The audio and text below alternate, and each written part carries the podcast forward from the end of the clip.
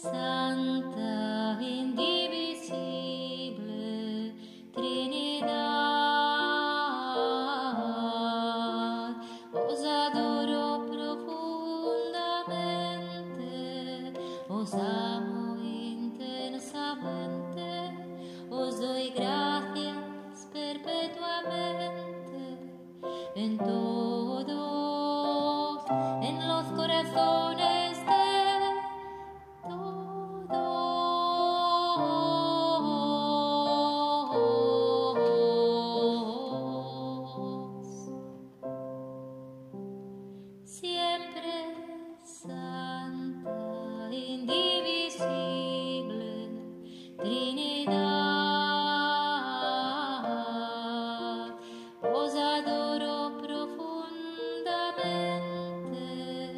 os amo intensamente, os doy gracias perpetuamente en todos, en los corazones de todos.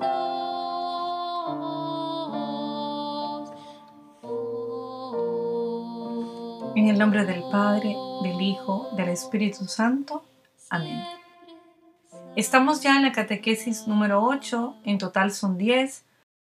Nos aproximamos a terminar esta breve introducción del don de la divina voluntad, revelación dada por nuestro Señor y amado Jesús a la sierva de Dios, Luisa Picarreta. Y la catequesis de hoy es vida suspendida. Vida suspendida. Para hacer crecer esta vida mía, esta vida nuestra, en semejanza a Jesús y que sea real, no solo simple imitación, Jesús me deja una vida divina suspendida, esperando que el alma se una a su divina voluntad y la tome.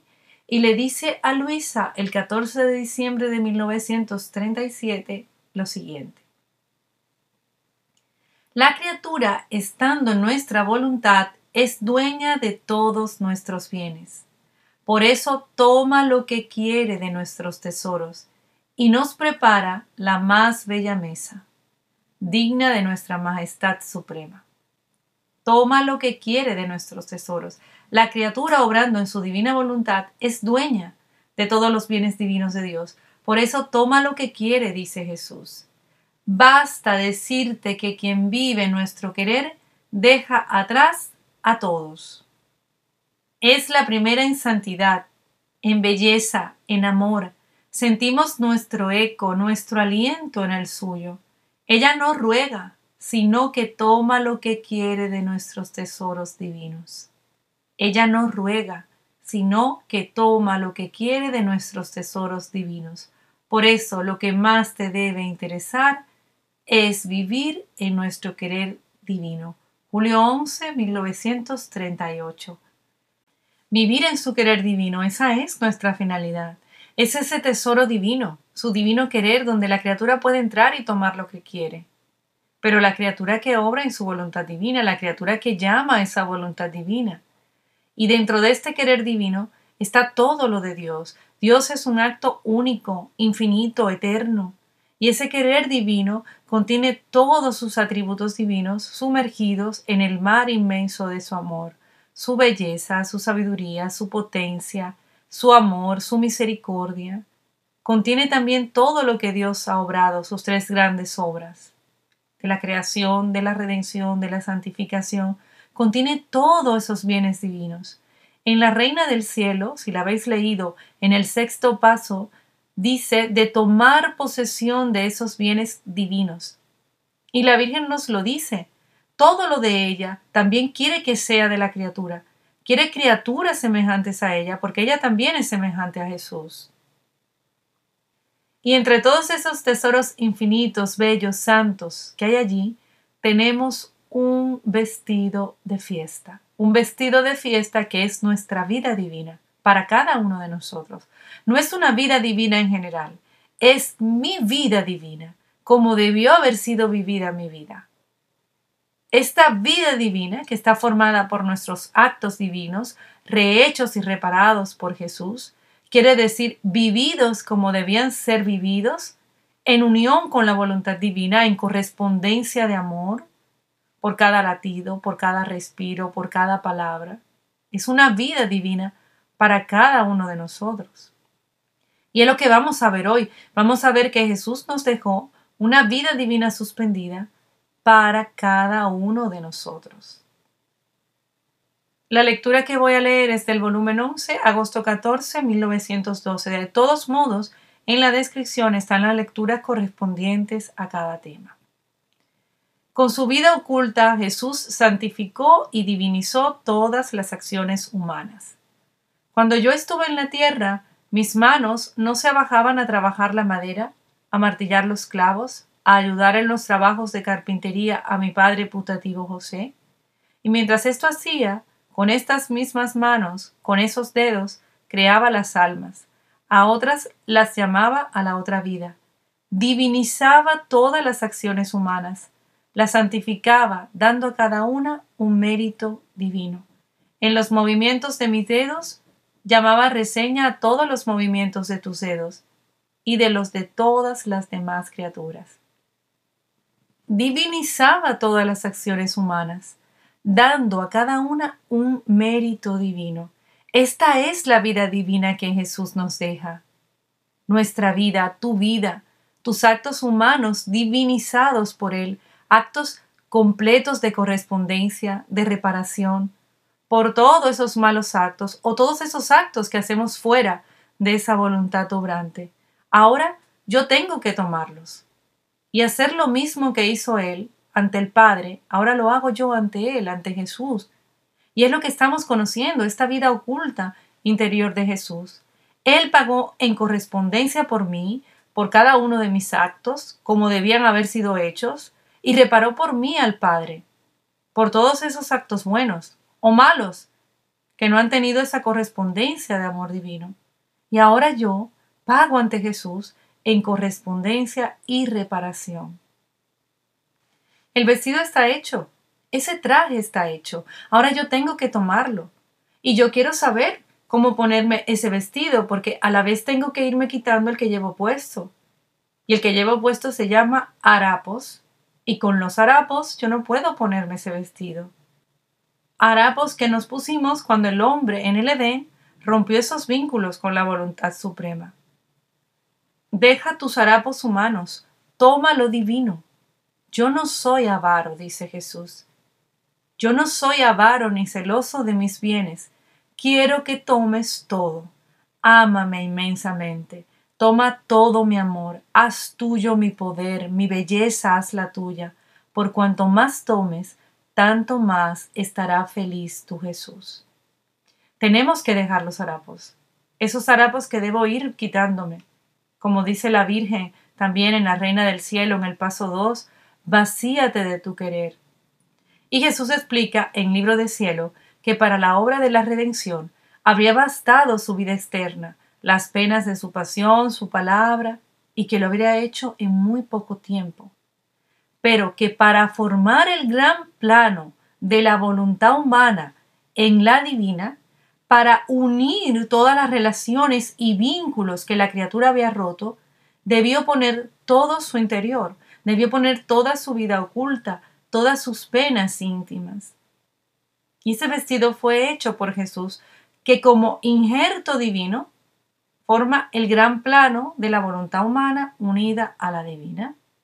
Ese vestido de fiesta es nuestra vida divina que está suspendida, esperando que yo me vincule con la divina voluntad para poder tomarla. Y voy viendo que en la redención no era solo el perdón, no era solo la remisión de las culpas, no era solo la salvación del hombre, sino que era el resurgimiento de todo el interior del hombre. Y Jesús dice que fue más fácil la salvación, que era más fácil la salvación que tener que reordenar todo el interior de la criatura. Por un lado, está todo lo que yo conozco de la redención, lo de fuera, en la extra, su vida pública, sus discursos, el Evangelio, sus milagros, todo lo que Jesús obró. Eso es importante porque el hombre debía saber que con la vida y la pasión del Señor podía obtener la salvación, podía obtener el perdón. Teníamos primero que conocerlo de fuera, todo lo que obró su humanidad por fuera, y así con esto que las almas pudieran disponerse a conocer lo que hizo su divinidad por dentro. Pero ¿por qué Jesús no dio a conocer en aquel momento todo? Tanto lo de fuera de su humanidad como lo de dentro, como lo que obraba su divinidad. ¿Por qué? Porque somos incapaces de comprender toda la obra junta.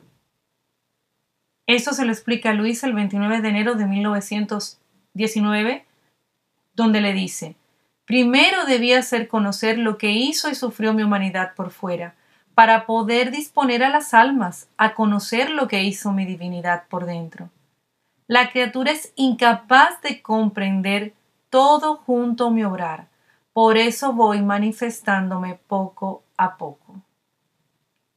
Después, a tu eslabón de conjunción conmigo, se le está diciendo a Luisa, serán unidos los demás eslabones de las criaturas, y tendré una multitud de almas que viviendo en mi querer, reharán todos los actos de las criaturas, y tendré la gloria de tantos actos suspendidos hechos solo por mí. Primero tenía que darse a conocer lo que Jesús obró en la redención, todo lo que sufrió su humanidad por fuera. Como dice Jesús, esto ha permitido disponer a las almas ahora a conocer lo que hizo su divinidad por dentro. Si aún ahora nos cuesta comprender estas cosas, este lenguaje tan sublime y celestial, imaginaos que hubiera pasado en aquel tiempo, ¿verdad? En ese tiempo no se hubiera entendido nada. Ahora tenemos los sacramentos, la iglesia, los santos, las revelaciones, las apariciones marianas, y aún nos cuesta. Imaginaos en ese tiempo. Y esta divina voluntad obrante nos restituye la nobleza y nuestro estado de origen. Y ahora pasamos a conocer el adintra, su vida oculta, que fue rehaciendo y correspondiendo al Padre. Su vida oculta fue para el reino de la divina voluntad, para reordenar el interior del hombre. Y extendiendo en sus actos el manto del divino querer sobre todos, esos actos cumplen la función, la finalidad de correspondencia al Padre.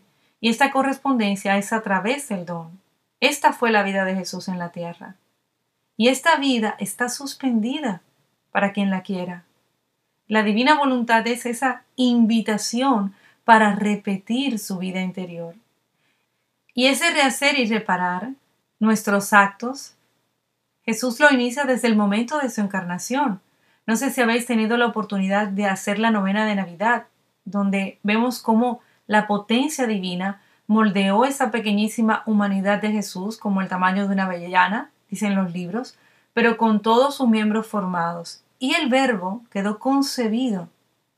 Y la inmensidad de su voluntad encerró todas las criaturas en él, pasadas, presentes, futuras, las encerró en él y concibió en él todas las vidas de las criaturas y conforme crecía la humanidad de Jesús, crecían las almas en él.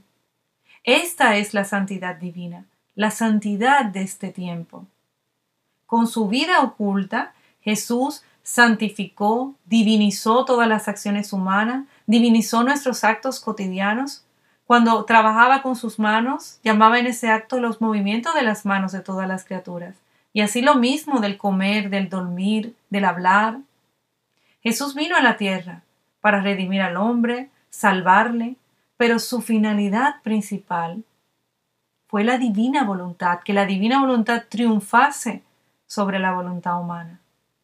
Y sigo con la lectura de enero 29 de 1919. Ahora, estos actos no hechos y hechos solo por mí, están todos suspendidos en mi querer y espero a las criaturas que vengan a vivir en mi querer y repitan en mi voluntad lo que hice yo. Estos actos no hechos y hechos solo por mí están todos suspendidos. Esperando que, esperando a la criatura que venga a vivir en su querer. ¿En cuál querer? En el acto único de Dios, en ese tesoro divino, donde están todas las obras de Dios, como en acto como en presente, y yo tengo que entrar en ese divino querer. Yo tengo que entrar allí para tomar esos actos divinos. Jesús está esperando a las criaturas que vengan a vivir en su querer. ¿Cuántos efectos están aún suspendidos? Le dijo Jesús a Luisa el 15 de septiembre de 1922. ¿Cuántos efectos están aún suspendidos, tanto de la creación como de la redención? Porque mi querer no es conocido y no tiene su verdadero reino en la criatura. Esta vida divina recha por Jesús para mí está suspendida, esperando a que yo entre a vivir en su querer divino. Él tomó en sus pensamientos los pensamientos de todos. Y por cada uno en particular, por cada uno de nuestros pensamientos, se presentó ante la Majestad Suprema y los reparaba. Y haciendo esto descendía en la mente de cada criatura, dándole el bien divino que había conseguido para su inteligencia, para nuestra inteligencia. En sus miradas tomó las miradas de todas las criaturas, en sus palabras, en su voz, en sus manos, los movimientos de todos, en sus obras, en su corazón, en sus afectos, deseos, en sus pasos. Tomó los de toda la humanidad y los hizo suyo en el divino querer. ¿Para qué? Para satisfacer al Padre. Y el Padre quedó satisfecho, no podría rechazarlo, porque todo estaba encerrado en el divino querer, que es el mismo. Y esta fue toda la vida de Jesús en la tierra y la continúa en el cielo.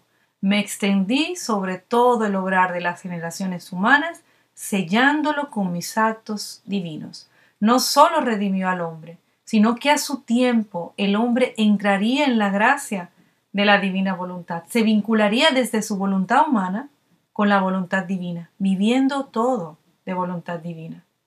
¿Y cómo entro yo para tomar esa vida suspendida, esa vida divina suspendida? En el Evangelio de Juan 10, versículo 9 dice, Yo soy la puerta, el que entre por mí estará salvo. Entrará y saldrá y encontrará alimento. Yo soy la puerta, la puerta, dice Jesús. Para entrar es la humanidad de Jesús, porque en Él está como en custodia todos mis actos divinizados. Jesús nos va a decir que para nosotros vivir en este querer divino, la puerta para entrar es su humanidad. ¿Por qué? Porque ella fue la primera y verdadera víctima, que teniendo en Jesús esa unión hipostática de su voluntad humana, naturaleza humana, voluntad divina y naturaleza divina, esto lo vemos en el Catecismo, en el numeral 475, donde dice que Cristo posee dos voluntades y dos operaciones naturales, divinas y humanas, no opuestas, sino cooperantes. Y leo, la voluntad humana de Cristo sigue a su voluntad divina sin hacerle resistencia ni oposición, sino todo lo contrario, estando subordinada a esta voluntad omnipotente. La parte más esencial es que para vivir en mi querer, dice Jesús, la puerta para entrar, el primer anillo de unión es mi humanidad porque en ella se dio esta, esta unión de esa voluntad divina con la voluntad humana, donde sin ninguna resistencia ni oposición, sino todo lo contrario, esta voluntad humana estaba subordinada a la voluntad omnipotente. Jesús lo explica el 10 de junio de 1923, donde dice, ella fue la primera y verdadera víctima, está hablando de su humanidad, que por oficio dado a mí por mi celestial Padre, vivió sacrificada y completamente crucificada en la divina voluntad. Y en virtud de la potencia de mi eterno querer, pudo multiplicar mi vida por todos y por cada uno. Y así como con la potencia de un solo fiat multiplicaba tantas cosas creadas, dando a cada criatura el derecho de hacerlas propias, así la potencia de mi voluntad multiplicaba una sola vida, a fin de que cada uno me tuviese para sí solo por ayuda, por defensa, por refugio, como me quisiera. Esta es toda la grandeza, el bien, el todo, la infinita distancia entre el vivir en mi querer o vivir en modo diverso, aunque sea bueno y santo. La multiplicación de un acto en tantos actos por cuantos se quiera suficientes para cuantos quieran disfrutar de ellos. Y Jesús nos dice que su voluntad humana vivió crucificada en la divina. Él fue la primera, la verdadera víctima. Ahora bien, así como cuando el Padre en la creación pronunció fiat y se multiplicaron tantas cosas creadas, no una sola fruta, sino variedad de frutas, de sabores, de colores, no solo un insecto, sino infinita variedad de insectos, así también la potencia creadora de la voluntad divina en Jesús multiplicó una sola vida de Él para todos. No es su vida de Él para todos, sino una vida divina para ti, otra vida divina para mí. Como sucede cuando se multiplica su vida divina en la hostia sacramental, así es un, un Jesús completo para mí, una vida divina completa para mí. Y entrar por la puerta de mi humanidad, dice Jesús. Entra por la puerta de mi humanidad si quieres recorrer los caminos del eterno querer. Entra por la puerta de mi humanidad. Vemos que tenemos una vida divina suspendida para cada uno de nosotros, que tenemos que tomarla, que para tomarla hay una puerta para entrar y esa puerta de entrada es la humanidad de Jesús. ¿Cómo entro ahora? Julio 3 de 1906. La voluntad de Dios es la única llave que abre los tesoros de los secretos divinos. La única llave que abre los tesoros es la voluntad divina. Es la única llave, nos dice Jesús. ¿Quieres tomar esa vida divina suspendida? La única llave para hacerlo es la voluntad divina. Pero hay que comenzar a conocer para que todo esto no se quede en una hermosa teoría, sino que se haga vida en nosotros. El 12 de junio de 1903, Luisa escribe lo siguiente. Mientras rezaba, estaba uniendo mi mente a la de Jesús, mis ojos a los de Jesús, y así de todo lo demás, tratando de hacer lo que hacía Jesús con su mente, con sus ojos, con su boca, con su corazón. Y así de todo, de todo lo demás, y cómo parecía que la mente de Jesús sus ojos, etc., se difundían para el bien de todos. Así parecía que yo, uniéndome y ensimismándome con Jesús, me difundía también para bien de todos. Este acto que Luis está narrando, Jesús se lo enseña en los primeros volúmenes y le llama uniformarse, uniformarse toda de él. Más tarde, cuando avancemos en la lectura, es lo que vamos conociendo como fundirnos. Fundirte en mi voluntad es entrar en el ámbito de la eternidad, abrazarla, besarla y recibir el depósito de todos los bienes que contiene la voluntad eterna. Explica Jesús. Así en su voluntad divina, llamando a esa voluntad obrante a actuar en nosotros, fundirnos en Él, entramos en el ámbito de la eternidad, en su divino querer, y recibiremos en depósito esos bienes y para que vayamos viendo a qué se refiere Jesús con este acto, le dijo a Luisa una mañana lo siguiente, quiero que pienses con mi misma mente, que mires con mis mismos ojos, que escuches con mis mismos oídos.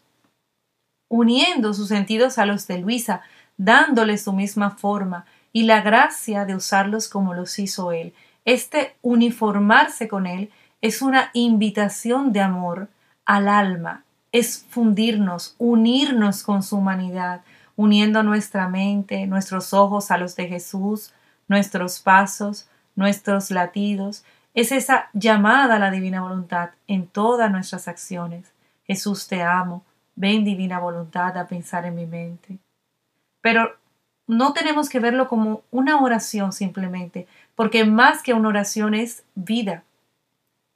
En la medida que yo voy haciendo esto, fundiéndome en Él, voy entrando en la humanidad de Jesús. Voy tomando esa vida divina que está ahí para mí. Me voy asociando con Él, repitiendo lo que Él hizo.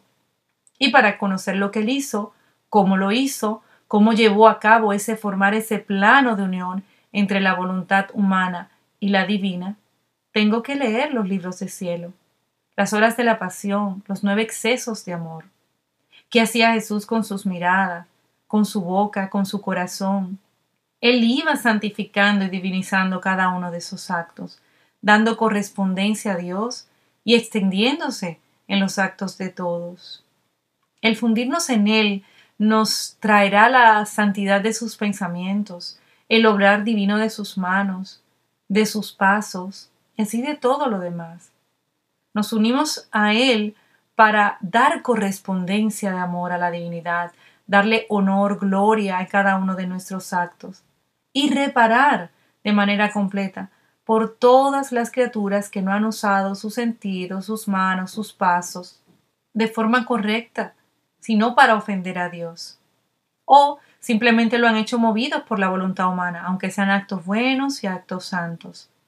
Nuestra oración la unimos a su oración, nuestro obrar al de Jesús, al de Él, nuestros sufrimientos también. Ese es el compromiso interior y continuo que nos pide. El don de la divina voluntad es la llamada al orden, al puesto, a la finalidad para la cual fuimos creados. Por eso tenemos que estar dispuestos a vaciarnos de todo, porque si no lo hacemos, será como una mezcla de lo humano con lo divino, y esto no puede ser, no puede ser. En la medida que nos vamos fundiendo en Jesús, son como vínculos que, que vamos formando con Él, vamos tomando de lo de Él, vamos tomando de Él santidad, amor, belleza. Y este fundirse no es una oración. Jesús le llama acto. De hecho, es el acto más solemne, más grande y más importante que la criatura puede realizar.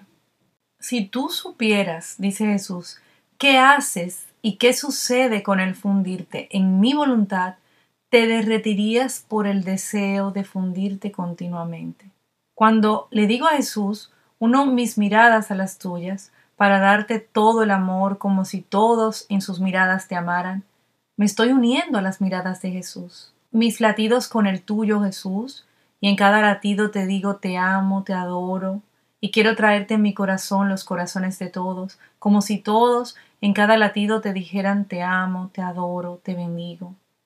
El acto de escuchar, de gustar de los alimentos, que así como yo tengo mi alimento favorito que me gusta tanto, su sabor, así me guste también el sabor de lo divino. Purga mi paladar, Jesús, para yo rechazar lo terrenal y saborear lo celestial y el de todas las criaturas en la medida que me voy fundiendo con Jesús, voy repitiendo así la vida interior de Jesús en mí. Y Las horas de la pasión es el mejor libro para aprender este acto tan solemne y tan importante del fundirse. Y termino leyendo. ¿Quieres amarme de veras? Di, Jesús, te amo con tu voluntad. Y como mi voluntad llena el cielo y la tierra, tu amor me rodeará por todas partes, y tu plegaria te amo resonará en lo alto de los cielos y en lo profundo de los abismos.